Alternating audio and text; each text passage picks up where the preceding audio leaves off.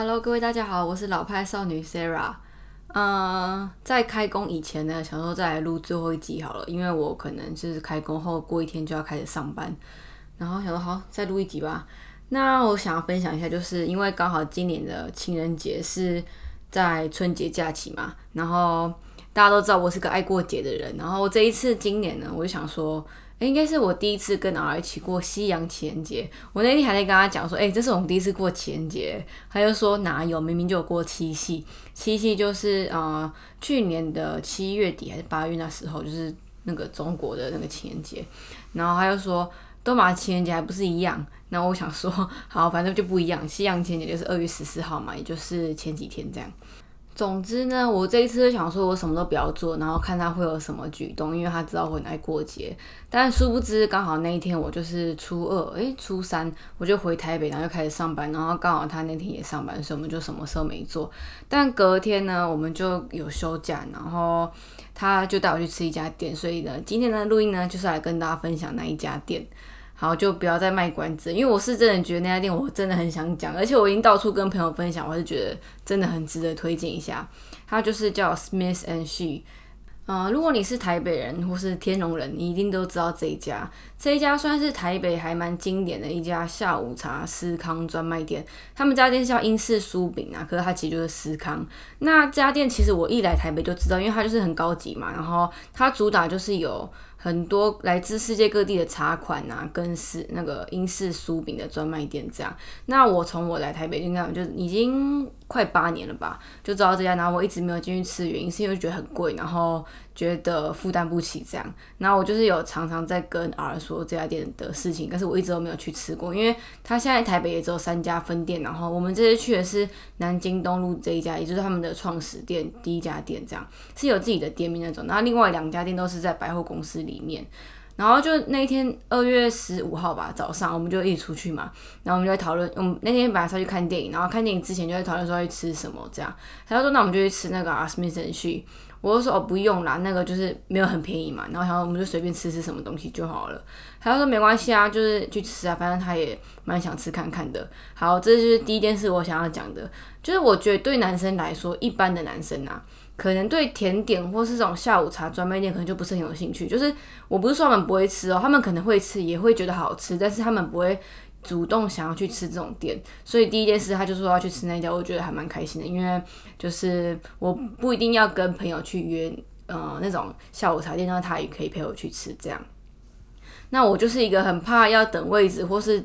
到现场然后发现没位置的人，顺便先打电话问一下有没有位置。结果很幸运的是，我们是那一天的最后一组空桌位置。他就说哦，剩一桌，然后可只能坐到下午两点半这样，看我们可不可以。我说好啊，就去。然后我们那天去的时候，就是真的是全满的状况，而且啊，我刚刚有说到台北经典的下午茶店嘛，就真的你看旁边的座位啊，都是那种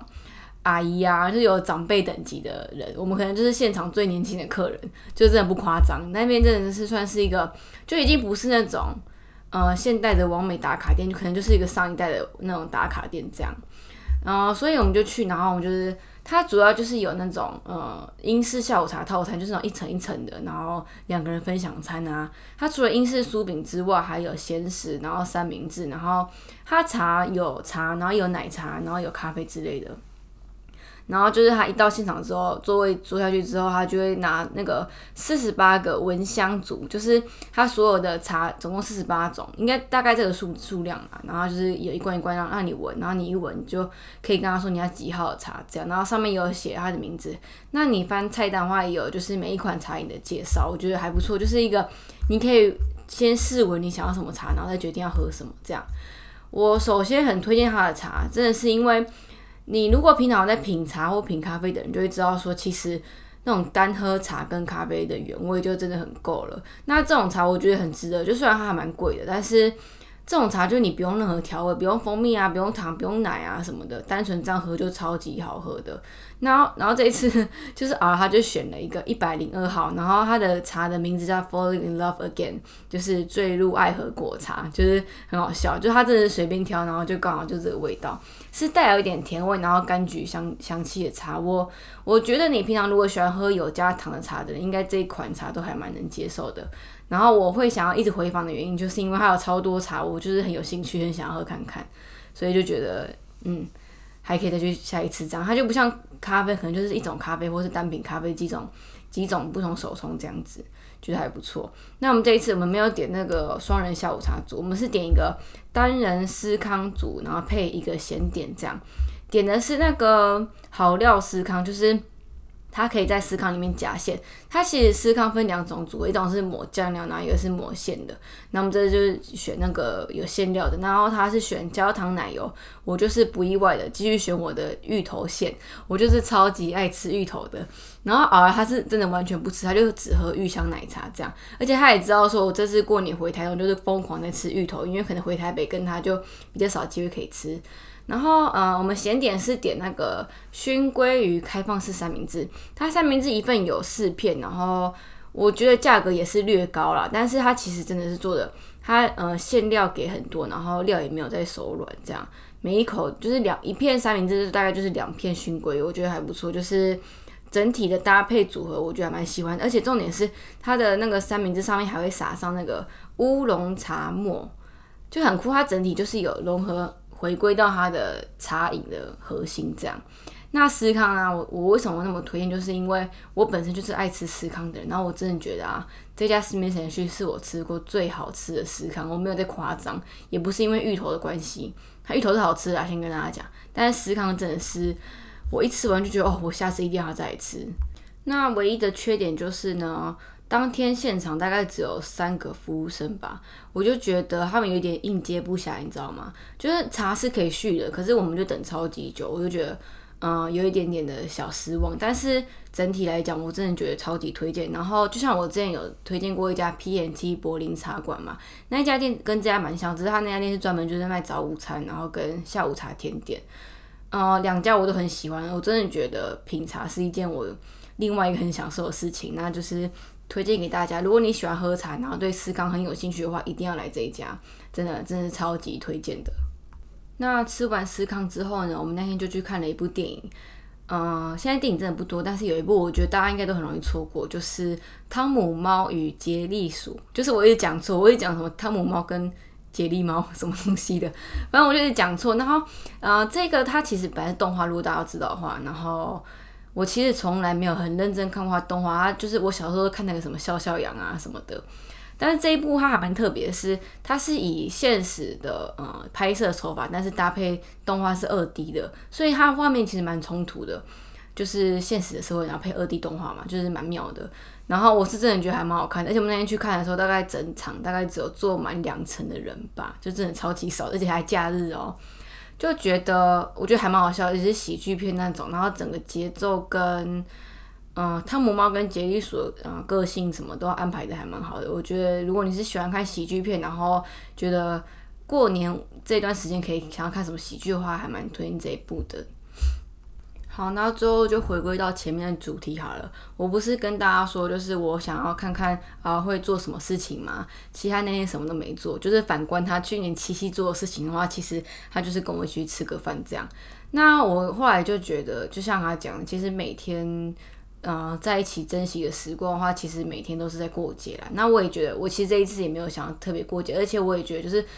嗯，相处久了就知道说彼此的心意，然后其实每天都可以适时的表达自己在呃对方在自己心里面的重量，然后我就觉得这样就很足够了。像他知道我喜欢吃，我想要吃这家店，他一直放在心里嘛，所以他才会突然提起来说，那就去吃这一家。然后我们后来晚上还上山去看了樱花，就是他一直很不想要上山，我也就他不喜欢爬山啊什么的。可是他因为他知道我很想看，然后我还最后又讲一句话说，就是樱花就只有这个时候也看得到，然后我们也没办法出国去日本看啊，你错过这个约花就没有机会可以看到樱花了，所以他就带我去，然后就觉得还蛮感动的，因为。就是也是他不想要做事嘛，然后我有在检讨说，我这样是自己太自私了，怎么样的？然后他就会用那种开玩笑的方式说：“对啊，我很自私啊什么的。”但是我我懂他的意思，就是他就觉得说，其实就是感情就是互相嘛。像他就是很爱睡觉，然后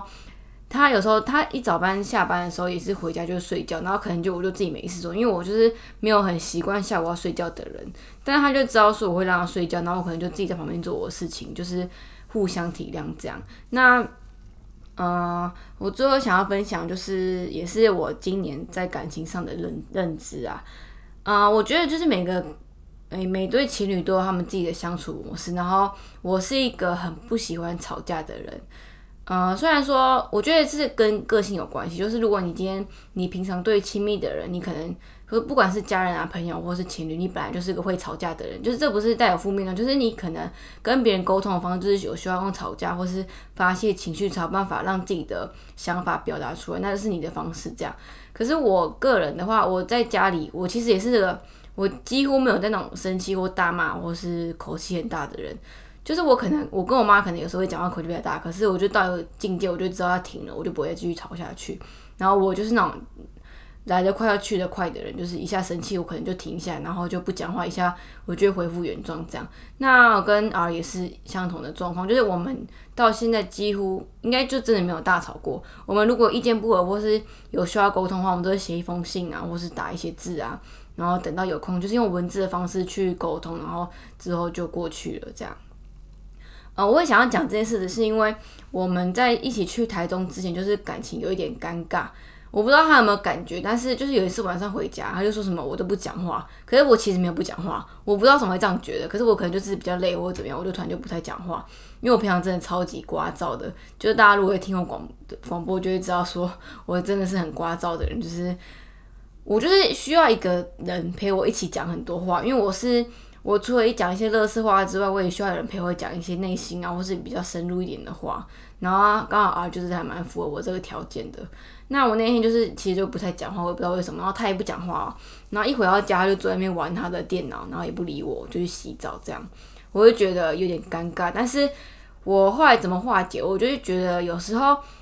感情在一个嗯比较紧绷的时候，就是有一方要示弱或是表现出退步的感觉，就是不要两个人都互不相让这样。我那时候就是就抱抱他，然后不讲话，然后就是。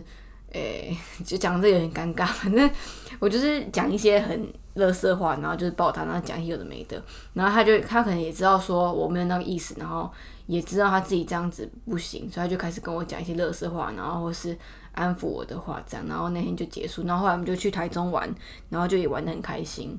所以我就觉得说，诶，真的是你要遇过很多人，然后。经历过一些事情之后，你才会知道说，当你在跟一个人相处，要怎么样珍惜一个人，然后两个人真的是要找到一个互相可以理解，然后包容的方式，才有办法让感情长久啊，大概是这样。我是不是有点扯太远了，但我就是真的觉得说，其实两个人会吵架的话，也是一种相处方式，不一定不好。然后我跟儿的方式，可能就是我们其实就是蛮互相配合，然后。他也是蛮包容我的，因为，诶，我觉得我自己的皮毛很多啦，然后我也觉得他就是常包容我，这样我觉得很感动。嗯，然后这一次虽然前姐没做什么事，但是觉得一起吃饭，然后一起相处一整天，然后陪我去吃我想要吃的东西，我觉得就很美好了。就是我最想要理想的情人，就是陪我吃东西，然后陪我讲乐色话，然后陪我看电影，大概就这样，我觉得这样就很足够了。那就今天先分享到这边，然后推荐大家去吃 Smith and She 这样。然后呢，最后就是也跟大家讲，就是我们寻寻觅觅，其实终究就只是想要找到一个可以陪陪我们走一辈子。因为其实家人是当然是最重要的嘛。然后这一次回家过年，我也觉得就是心里有一块永远都是陪伴家人的。但是我觉得找到伴侣这件事情，嗯。又是更深一个层面的，就像我刚刚讲的，有一个人可以陪你一起做梦，一起聊梦想，然后陪你经历人生大小事，然后任何事情都可以在他面前最自在、最坦然的表现出来，就是一个很重要的陪伴。好，嗯，今天先分享到这边好了。其实我今天身体也不是很舒服，然后我等下又要去上班了，所以呢，呃，祝大家开工顺利，然后今年都有顺利平安的一年。那就先分享到这边，我们下一集见，拜拜。